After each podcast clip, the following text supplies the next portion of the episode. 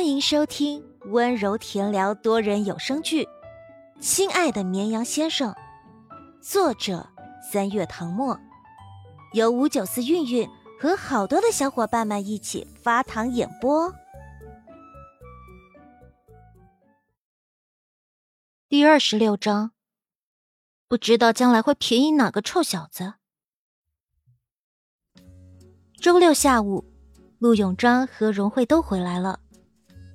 家里有偌大的公司需要打理，两人平时都忙得脚不沾地，难得闲下来陪着女儿说了许久的体己话。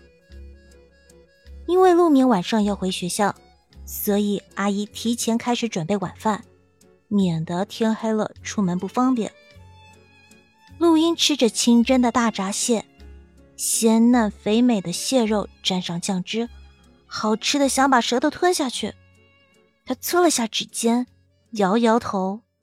我说：“姐姐，你也太拼了，周末就该放松一下，干嘛这么着急回学校？”话音刚落，就换来许香芝一记嫌弃的眼神。你倒是放松了，我看你是放的太松了吧？下午林老师布置的卷子写完了吗？陆英沉默，恨不得扇自己一巴掌。多什么嘴呀！我老老实实吃蟹，什么事儿都没有。陆永章拿起陆眠手边的空碗，给他盛了一碗鸡汤，贴心的撇去上面一层油，递给他。英英说的对，劳逸结合最重要，别太累了，身体会吃不消的。谢谢爸爸。陆眠接过碗，我会注意的。荣慧揉了揉他的脑袋，柔声道：“一会儿让杨叔送你。你一个女孩子大晚上坐车，我可不放心。”陆明喝着汤，小鸡啄米般点头：“好。”周六晚上校门口应该没有多少人，不用担心被同学看见。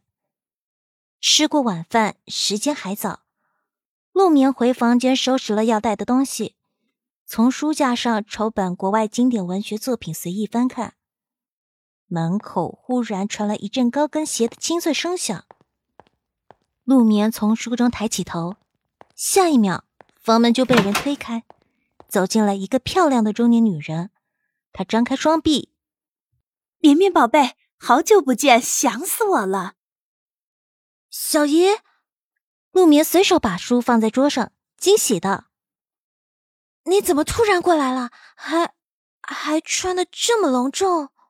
女人妆容精致，发髻高挽，一袭黑色的深 V 礼服露出大片雪白的肌肤，高贵典雅又不失性感，配上精美的钻石耳饰和项链，美艳十足，仿佛要去参加大型颁奖典礼。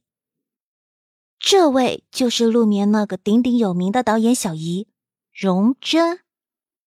陆眠上下打量他一眼，真诚建议：“您干脆别在幕后当导演了，改行当演员吧，绝对不输娱乐圈任何一位女星。”荣臻眼唇一笑，轻声抱了他一下：“许久不见，你在学校学会了吹彩虹屁？”陆眠皱了皱鼻头，心说：“我夸你，你还不乐意了。”我待会儿要去参加一个宴会，顺路过来看看你。荣臻抚了抚他的头发，怎么样？最近的学习状态还好吗？陆眠还没来得及回答，他就替他说了：“你成绩那么好，估计也不需要担心。哎，宝贝儿，要不要陪小姨参加宴会？”不要，我马上要回学校了。回学校。荣臻疑惑：“今天不是周六吗？我记得你们是周日下午返校，怎么现在改时间了？”陆眠耐心给他解释：“现在好多同学为了节省时间，周末也留在学校学习，有的半个月回家一趟，有的甚至一个月回家一趟。”荣臻却没有就此打消念头，一把揽住他肩膀说：“这样正好。”你陪我参加完宴会，我开车送你回学校。陆眠扶额。宴会上的人我一个都不认识，好没意思。小姨，你放过我吧。荣臻闻言露出悲伤的表情，祭出百试不爽的亲情牌。几个月没有见到你的小姨，你就不想多陪陪我吗？我可是把你当做我的亲生女儿看待，你就忍心拒绝我？好，好，好，我陪你去。陆眠无奈妥协。不过先说好，我们学校晚上十点半熄灯，不可以超过这个时间。放心，耽误不了那么久。荣臻一秒变换表情，刚才的悲伤不复存在，取而代之的是喜笑颜开。他就知道，这孩子最重情义，也最容易心软。只要抓住这个弱点，再多说些话，他就什么都答应你，真好骗。不知道将来会便宜哪个臭小子。真是小姨的乖宝贝。荣臻捏了下他的脸，转身走进衣帽间，拉开大衣柜，让我看看你的礼服。咱们今晚穿的漂亮点儿，就当是好好放松一下。陆明愕然，还。还要穿礼服？荣臻挑了下眉毛。Of course。片场晚上七点半收工，工作人员立刻送来热气腾腾的盒饭。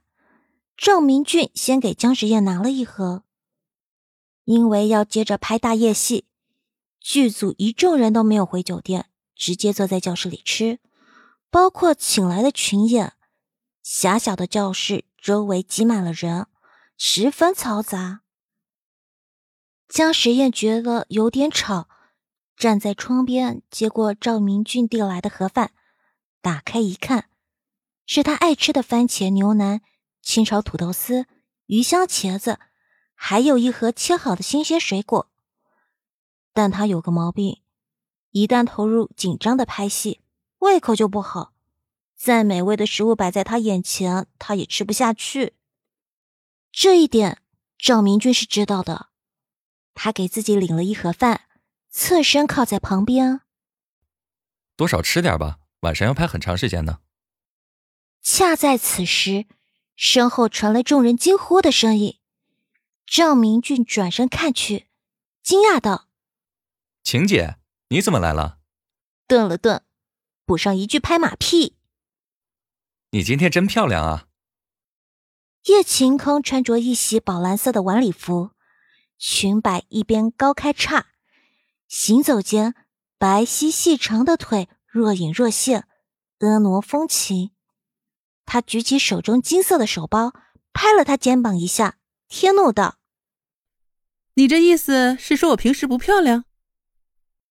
赵明俊连忙告饶，改口说：“她每天都很漂亮。”行了，别贫了，我来当然是有正事。他收起玩笑的表情，转头看向江时宴，赶紧收拾一下，跟我去参加一个宴会。江时宴把盒饭盖上，表情充满疑惑。嗯，什么宴会啊？